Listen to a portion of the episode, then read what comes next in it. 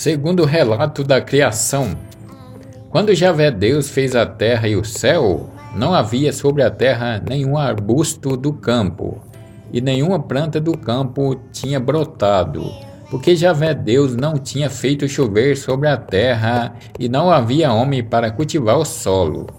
Mas um vapor subia da terra e regava toda a superfície do solo.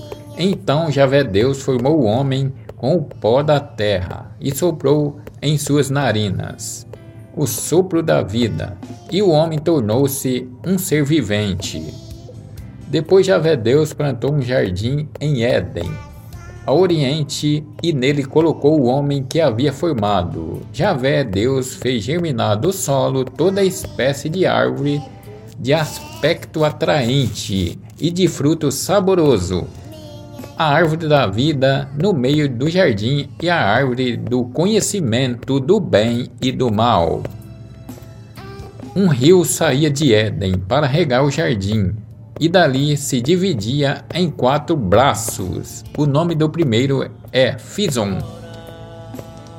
É o que rodeia todo o país da Évila, onde há ouro, e o ouro daquela terra é fino.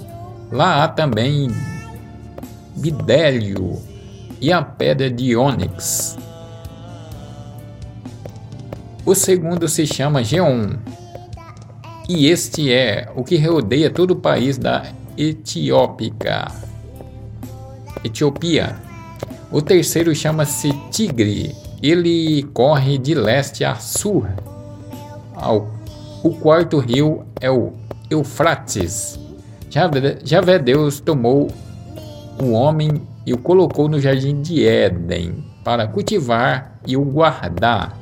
Javé Deus deu esta ordem ao homem: Poderás comer de todas as árvores do jardim, mas da árvore do conhecimento do bem e do mal não deves comer, porque no dia em que dela comeres, certamente morrerás.